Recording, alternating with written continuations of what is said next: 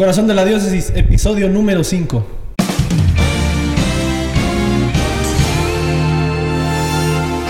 Esto es El Corazón de la Diócesis. Hoy queremos invitarte a hacer oración con uno de nuestros métodos favoritos, la Lección Divina, para tener un encuentro con Jesús en su palabra. Corre por tu Biblia y acompáñanos a orar juntos.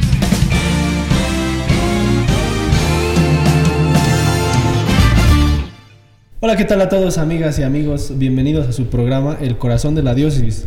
Muchísimas gracias a producción también por decirnos de qué se trata el episodio del día de hoy, que hemos querido que sea pues un episodio un poco más especial, dedicado para todos ustedes y hasta de manera interactiva. El día de hoy queremos invitarlos a orar con nosotros. Vamos en este momento a hacer una lección divina. Vamos a ver de qué se va a tratar esto en un momento más. Pero antes de iniciar, como siempre, recordarles que nuestro programa está disponible en las distintas plataformas, empezando por la de... Por YouTube, ahí pueden seguirnos, darle like a, todas nuestras, a todos nuestros videos y activar todas las campanitas. También estamos en Spotify, ahí nos puedes escuchar mientras estás haciendo tus actividades, ya sea que vayas al trabajo o vayas camino a la escuela o estés haciendo cualquier otra cosa, ahí en tu casa puedes escucharnos.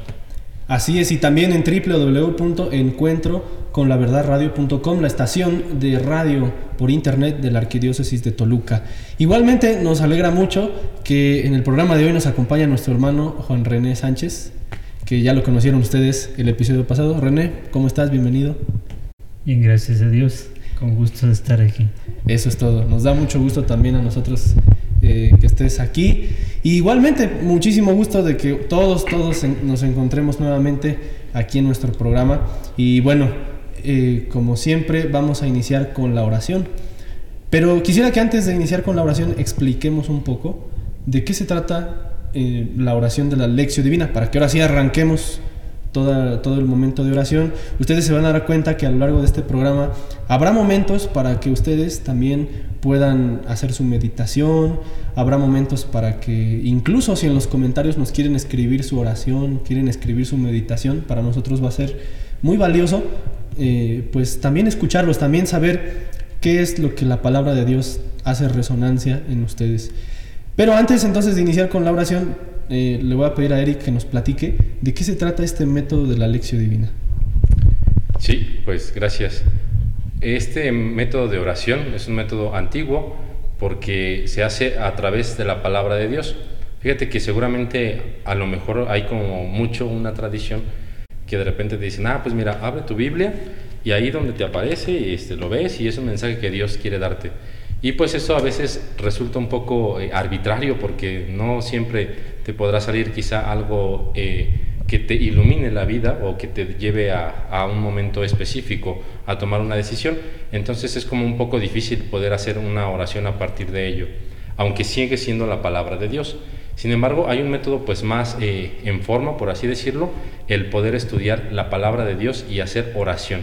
Y este método es la lección divina. En la iglesia se ocupa, pues ya te digo, desde hace mucho tiempo y entonces consiste en cinco pasos. El primero es la lectura de la palabra de Dios, lo que le conocemos como la lección y es estar escuchando la palabra de Dios. Escogemos un texto, un fragmento, puedes eh, abrir tu Biblia. Bueno, más adelante te vamos a decir el fragmento que vamos a, estudiar, pero generalmente vamos a tomar unos 5 o 10 versículos o más o menos... Eh, un, fragmento de la Sagrada Escritura y es lo que vamos a hacer. En este momento, en la lección, nosotros vamos a ver qué es lo que dice el texto, es decir, conocerlo. Ya sea que el Señor Jesús en ese momento les dijo a sus apóstoles, se encontró con alguien, todas las acciones, es decir, revisarlo detalladamente, para después pasar al momento de la meditación, donde vamos a ver a construir el lugar, es decir, ya conocimos qué es lo que dice el texto en sí, pero vamos a ver qué es lo que hay detrás. ¿Quiénes son las personas que están ahí? ¿Qué es lo que dicen? ¿Qué es lo que quieren? ¿Por qué están ahí? Si es que tienen a lo mejor ahí un papel importante o simplemente fue algo ahí que, pasó, entonces es lo que revisamos para que nosotros podamos eh, tener como que ese momento de contemplar eh, todo esto, todo lo que está pasando ahí. Después de la meditación viene la... ¿Ven cuál sigue? La oración. La oración. Y fíjate bien, aquí, en este momento, es donde nosotros empezamos a ver qué es lo que nos dice a nosotros la palabra de Dios. Y entonces empieza como que ese diálogo. Si te das cuenta, ya llevamos de estos tres momentos, vamos evolucionando. En el primero solamente vimos eh, la palabra de Dios, que era lo que está pasando. Segundo momento, nos adentramos a este, a esta, en esta misma palabra de Dios, pero para empezar a descubrir qué es lo que se quiere decir. Y en este tercer momento, yo he recibido también ya la palabra y me puedo identificar con alguno de esos personajes. Quizá sea aquel que le pide al Señor algo, aquel que está llevando a alguien, alguna situación ahí concreta. Entonces viene el momento de la oración. Para después, siguiente momento, ¿cuál es, René? La contemplación. La contemplación. Ahí viene cómo puedo yo aplicarlo en, este, en la vida. ¿Qué es lo que me está dejando para mí este momento que hemos tenido? Para después, entonces, ¿qué momento sigue, Ricardo? La acción o la acción, el compromiso. Exactamente. Entonces, ya que nosotros lo estudiamos, la asimilamos y vimos qué es lo que tenemos que hacer, pues la palabra de Dios siempre es viva y eficaz, siempre nos mueve a la acción. Es decir, al final no solamente llegaremos a decir, ah, bueno, es que la palabra de Dios que escuchamos hoy es muy bonita y se siente bien, sino que te debe de mover a hacer algo por los demás. Y es ahí donde nosotros hacemos un compromiso para poder hacer viva esa palabra de Dios. Eso es más o menos a grandes rasgos lo que hacemos cuando oramos mediante la lección divina. Y así es, muchas gracias Eric. Y durante este tiempo, durante este programa dedicado especialmente para hacer una lección divina guiada, o sea, vamos, cada uno de nosotros va a guiar algún momento de la, de la lección divina. Y, entonces vamos a, a adentrarnos, vamos a orar con la palabra de Dios, por lo que es importante que también antes de iniciar puedas tener a la mano tu Sagrada Escritura. ¿no? Es bueno, buena idea que puedan ir por su Biblia, pueden pausar el video o el audio si quieren y pueden ir por su Biblia y los esperamos. ¿Y para qué? Para que precisamente eh, podamos juntos hacer la lectura de este texto y la meditación, la oración y llegar juntos también a un compromiso para nuestra vida cristiana. Entonces vamos a iniciar toda esta oración, la iniciamos pidiendo la ayuda y la asistencia del Espíritu Santo. Entonces le pido a René que nos ayude a invocar al Espíritu Santo para iniciar este momento de oración. En el nombre del Padre, del Hijo y del Espíritu Santo. Amén. Ven Espíritu Santo, ilumina nuestros corazones, permítenos meditar tu palabra, profundizar en ella. Te queremos pedir que nos ayudes a comprender, asimilar en nuestras vidas lo que tú quieres de nosotros y poder llevar a la práctica tu mensaje de amor y de salvación. Espíritu Santo, llénanos de fortaleza, ilumínanos y ayúdanos siempre a actuar. En el nombre del Padre, del Hijo y del Espíritu Santo. Amén. Amén. Pues bueno, vamos a iniciar con el primer paso, que es la lección. Respondemos a una pregunta fundamental en este primer paso. ¿Qué dice la palabra de Dios? Y entonces Benjamín nos va a ayudar a leer, les va a decir a continuación cuál es el texto que vamos a escuchar y la cita bíblica y vamos a leer la palabra de Dios. Muy bien, vamos a tomar eh, el evangelista San Marcos, capítulo 10, versículos del 46 al 52. Eh, este evangelio lo tomamos precisamente del Domingo Mundial de las Misiones. Repito, eh, evangelista San Marcos, capítulo 10, capítulos 46 al 52. En aquel tiempo, al salir Jesús de Jericó en compañía de sus discípulos y de mucha gente, un ciego llamado Bartimeo se hallaba sentado al borde del camino pidiendo limosna. Al oír el, el que pasaba era Jesús Nazareno, comenzó a gritar, Jesús, hijo de David, ten compasión de mí. Muchos lo reprendían para que se callara, pero él seguía gritando todavía más fuerte, Hijo de David, ten compasión de mí. Jesús se detuvo entonces y dijo, llámenlo. Y llamaron al ciego, diciéndole, ánimo, levántate, porque él te llama. El ciego tiró su manto, de un salto se puso en pie y se acercó a Jesús. Entonces le dijo Jesús, ¿qué quieres que haga por ti? El ciego le contestó, Maestro, ¿qué puedo haber? Jesús le dijo, Vete, tu fe te ha salvado. Al momento recobró la vista y comenzó a seguirlo por el camino. Palabra del Señor.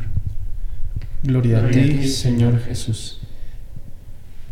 En este momento, como has visto, hemos querido presentar unas imágenes que nos puedan ayudar como a lo que nos platicaba Eric precisamente, a hacer una recreación en nuestra mente del lugar en el que se desarrolla este pasaje que es Jericó.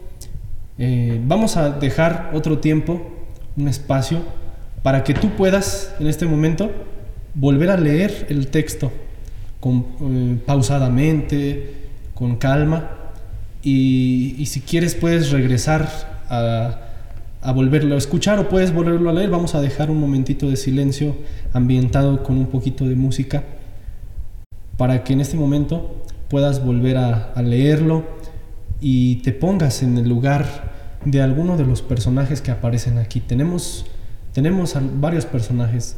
Aparece Jesús, aparecen los discípulos, aparece una multitud, el ciego Bartimeo, eh, y pues todo esto nos adentra a la meditación o, nos va a ir dando paso al siguiente momento de la lección divina. Pero entonces a continuación dejamos un momentito de silencio.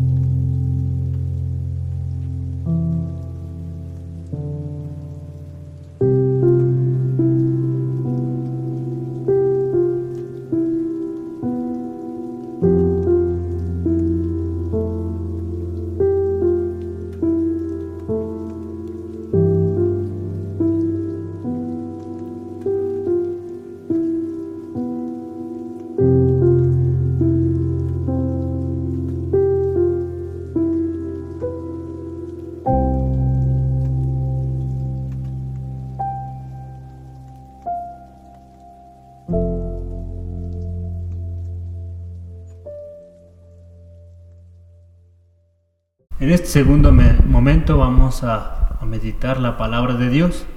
Ya en un primer momento hemos hecho una lectura de la palabra de Dios y hemos, nos hemos preguntado qué es lo que nos dice. Ahora vamos a reflexionar en torno a ella y le vamos a pedir al compañero Ricardo que nos comparta su reflexión. Ok, pues dentro de este primer, perdón, de este segundo momento, tratamos de responder a la pregunta, ¿qué, qué me dice a mí el texto personalmente. Eh, y pues es ahí donde comenzamos a ver la acción de Dios en nosotros. Fíjense que yo pensaba o meditaba acerca de este texto, en que precisamente podemos contemplar en este texto tres escenas. La primera, a Jesús, sus discípulos y una multitud que iban saliendo de Jericó lo cual nos dice que van caminando. Entonces, podemos contemplar esa escena, ellos van caminando. Nos puede ayudar una imagen en este momento que podemos proyectar aquí en la pantalla. Y precisamente ese es, esa es la vocación de la iglesia. Esa es la iglesia. La esencia de la iglesia es Jesús al frente, los discípulos y una multitud. ¿Quién es la multitud? Pues es precisamente a donde somos enviados, a la multitud. O sea, a, anunciar la palabra de Dios. Esta sería la primera escena, ellos van caminando, lo cual nos dice mucho, la iglesia camina, la iglesia no es estática, la iglesia no, no se queda encerrada, como el Papa Francisco nos ha dicho a propósito de, las misiones, una iglesia que va en salida. Vamos a la segunda escena la persona que está en el camino, que es Bartimeo. Me llama la atención que el Evangelio nos diga su nombre, Bartimeo, lo cual también es un gran detalle porque el nombre de una persona en la Sagrada Escritura indica su misión, pero indica también su rostro, su personalidad. Bartimeo era ciego y está al borde del camino. Esta escena me hace pensar particularmente en las personas que, que también hoy en día están al borde del camino. A lo mejor porque han perdido un trabajo, a lo mejor porque eh, se, se, han enfermado, a lo mejor porque también eh, no saben leer o escribir, no hay nadie quien les enseñe, porque el mundo parece caminar deprisa y, y cuando el mundo camina deprisa hay gente que se queda al borde del camino. Y saben que alguna vez nos tocará estar también al borde del camino.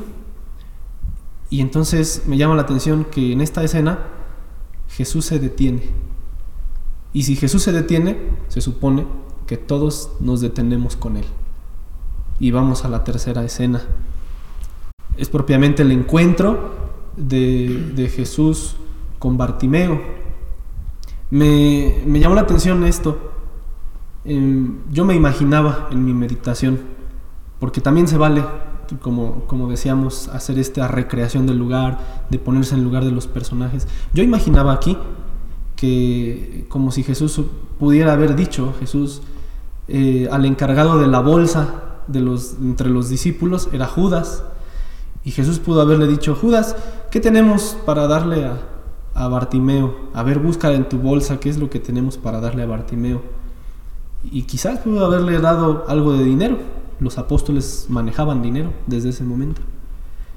Pero llama la atención que Jesús no está como en campaña, no, no, es, no solamente brinda asistencialismo, esta es la, la palabra, sino que Jesús se encuentra con Bartimeo y le da lo que realmente necesita.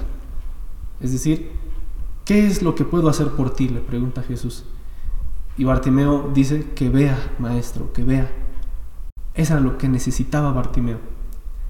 Y necesitaba una familia, necesitaba una comunidad, lo cual, con esto termino, esta tercera escena termina como Bartimeo siguiendo a Jesús. Es decir, la iglesia puede seguir su camino porque ha recuperado o porque ha integrado a un nuevo miembro, a un nuevo discípulo, que es Bartimeo. Y por eso la misión de la iglesia sigue, el camino de la iglesia sigue. Yo quisiera compartir esto eh, precisamente la, iglesia tiene esa misión de, encontrarse con los demás, de integrarlos a la comunidad y de siempre caminar. Y no ser asistencialistas, sino encuentro, encuentro personal para las, con, con las personas que realmente nos expresan sus necesidades. Entonces, eh, yo podría compartir esto. Muchas gracias Ricardo por compartirnos este momento de reflexión. Le vamos a pedir a a Eric que nos comparta este momento. Sí, fíjense, a, mí me, llamó la, la, atención lo que Jesús, o bueno, más bien la acción de Jesús.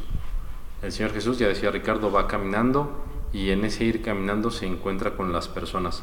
Es decir, logra ver su rostro, logra percibir sus emociones, qué es lo que quieren. No va así como que en algún momento como no queriendo ver a nadie, sino que al contrario va teniendo este encuentro. Y cuando llega el momento, eh, imagino quizá cómo va el, el, Señor así entre todas las personas, quizá muchos pudiendo gritar, este, diciéndole que los ayude, que haciendo, pidiéndole algún favor, cualquier cosa. Y sin embargo hay una persona con la que se encuentra así, de frente. Este hombre Bartimeo que estaba ciego, nos dice el Evangelio que muchos le decían que se callara, que se hiciera a un lado incluso, si él estando ya a, la orilla del camino, lo siguen haciendo todavía más a la orilla, es decir, lo siguen sacando de ese camino. Y el Señor Jesús este, lo, logra percibirlo y logra escuchar su voz, su grito de auxilio, de desesperación, tristeza, todo lo que puede encerrar en ese grito, que pudiéramos decir que es el grito de la misma humanidad, todos cuando sufrimos, cuando tenemos alguna necesidad, pues es también ese, ese nuestro grito. Señor Jesús, Hijo de David, ten compasión de mí. Entonces es como lo que a mí me llama la atención y sobre todo cómo el Señor Jesús reacciona y le pregunta, ¿qué es lo que quieres que haga por ti? Esa pregunta es interesante porque pues seguramente nosotros pudiéramos decir, pues cualquier cosa necesito dinero, necesito un carro, necesito tener salud, necesito un trabajo, necesito una familia, bueno, mil cosas que nosotros podemos dar ahí, pero este hombre pide algo sencillo. Él ha experimentado estar a la orilla del camino, estar dependiendo de que alguien más le ayude, de que alguien lo lleve, de que alguien lo traiga. Entonces sí es algo complicado esa situación. Pensemos quizá, eh, pues tratando de hacerlo lo más empático posible, cuando nosotros no vemos, sobre todo los que utilizamos lentes, cuando no los tienes, estás ahí como que atientas y no ves bien. O sea, eh, estamos experimentando eso. Pero ahora imagínate que no pudieras ni siquiera percibir la luz. O sea, sería algo realmente pues frustrante y traumático para nosotros. Y él lo que pide, no le pide al Señor, pues dame dinero, dame comida, dame algo. Él pide que quede habilitado para poder ver y para poder valerse por él mismo. No haciendo como desprecio hacia los demás, sino más bien para que él también pueda conocer. Imagínate todos aquellos días que él vivió de esta manera sin poder ver, sin poder contemplar todas las maravillas que Dios ha hecho, sin poder contemplar todo aquello o todo el bien que las personas le hacían cuando compartían con él el pan, cuando le daban algo de limosna, qué sé yo, todas estas situaciones, pues no las podía alcanzar a ver. Y por eso me imagino que este, este hermano que estaba ciego pide el ver para poder contemplar todo eso.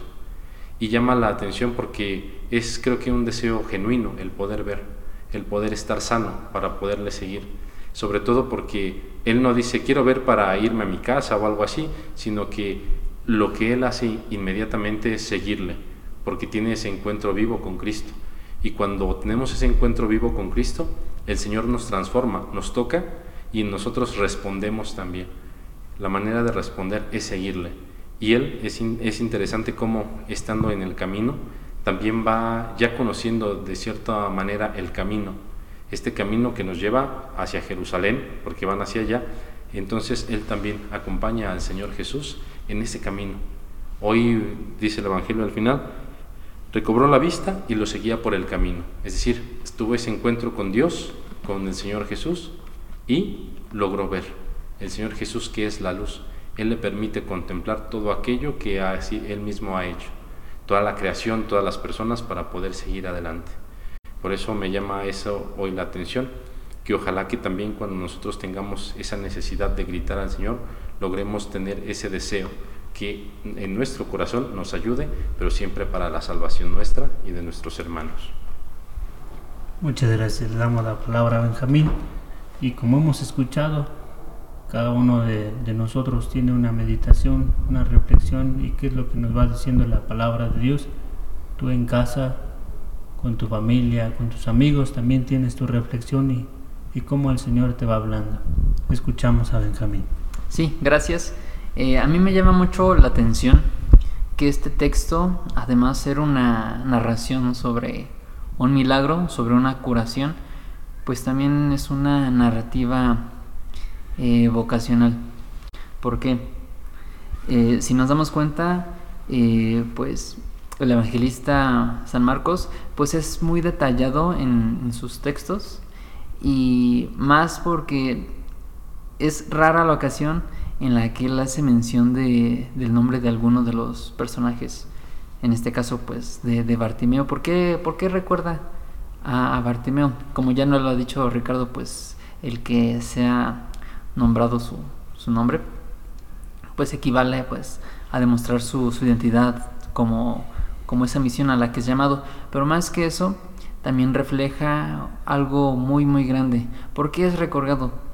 Eh, yo me acuerdo también de Simón de Sirene, aquel hombre que ayuda a Jesús a llevar la cruz. en los cuatro evangelios aparece este hombre, pero ¿por qué aparece en los cuatro? porque de trasfondo realmente hubo una conversión, un acercamiento al Jesús. Y así como Bartimeo, y como nos lo dice al final del texto, ¿qué más le quedó por hacer? Pues seguirlo. Y lo recuerdan con amor, no solamente por decir una narrativa más, sino que lo recuerdan como aquel discípulo que fue sanado por Jesús y no se quedó de brazos cruzados, sino que también tomó su cruz y siguió al Señor por, por el camino.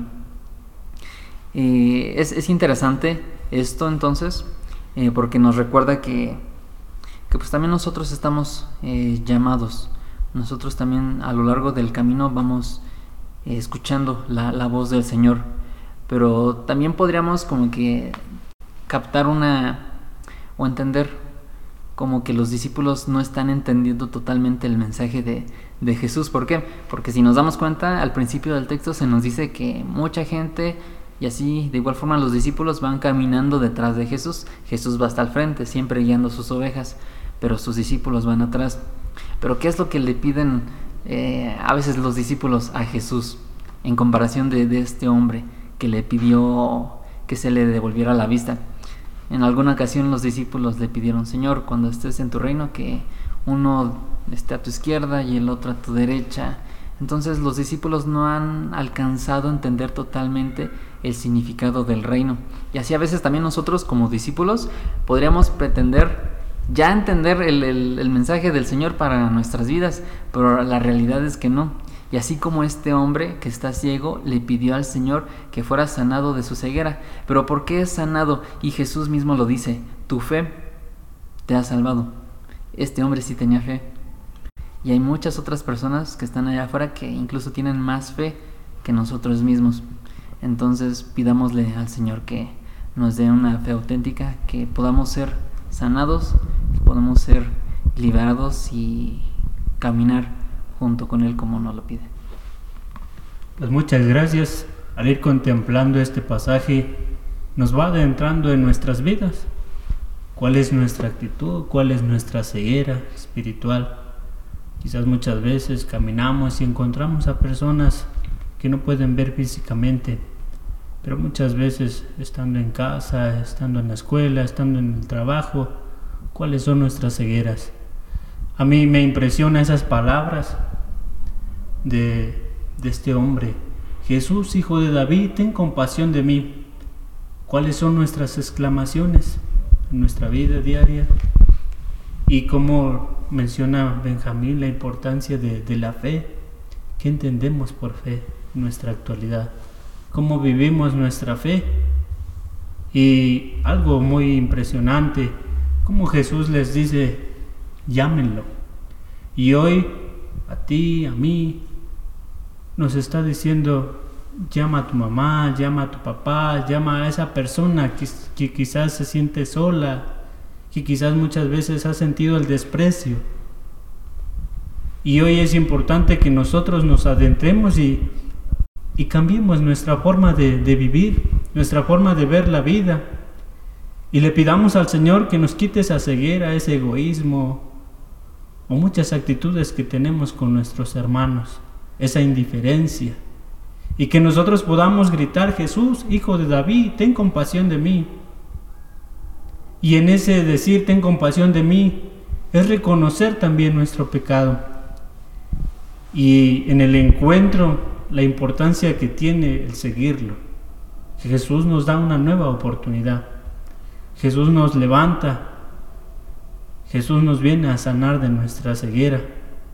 Y Jesús quiere que seamos mensajeros como estamos celebrando el domingo de las misiones o hemos celebrado y contemplado este pasaje, llevar el mensaje de amor, llevar el mensaje de salvación que Jesús nos pide y que tú, niño, joven, puedas invitar, ayudar a que este mensaje se siga transmitiendo, a que este mensaje se siga haciendo vida que nosotros podamos dejar esas actitudes y que como aquel ciego podamos confiar en Jesús. Pues este es el mensaje que hoy estamos compartiendo y que nosotros podamos siempre compartir con nuestras familias y podamos ser evangelizadores con nuestro propio testimonio. Muchas gracias. Muchas gracias René, muchas gracias también a todos por, pues, por compartir lo, la resonancia que hace la palabra de Dios como hemos visto y como la misma palabra lo dice, eh, recuerdo ese texto que dice, así como la lluvia, la nieve bajan del cielo y no vuelven sin haber hecho su, trabajo, sin haber dado fruto, sin haber germinado la tierra, así también es la palabra que sale de mi boca, dice por ahí un texto en el libro de Isaías. Así es la palabra que sale de mi boca. Y así es la palabra que el Señor nos ha regalado a todos. Y tú también en casa podrías este, escribir en los comentarios, eh, como habíamos, habíamos dicho, si gustas, también la resonancia que hace la palabra del Señor, porque eh, esto es lo interesante, lo bonito de esta oración, porque vamos escuchando a los demás hermanos y, a lo mejor alguien puede decir, órale, yo no había escuchado o no había pensado eso, pero a, e, a este hermano le dijo particularmente eh, la palabra de Dios le dijo esto. Y entonces compartirlo nos ayuda para crecer juntos en comunidad. Vamos a pasar ahora a otro momento. Siguiente paso, tercer paso, que es la oración. Y nos vamos a quedar hasta ahí. ¿Por qué? Porque después sigue la contemplación, que eso es un momento personal. Realmente todos tenemos que tener un momento de contemplación a solas con Dios.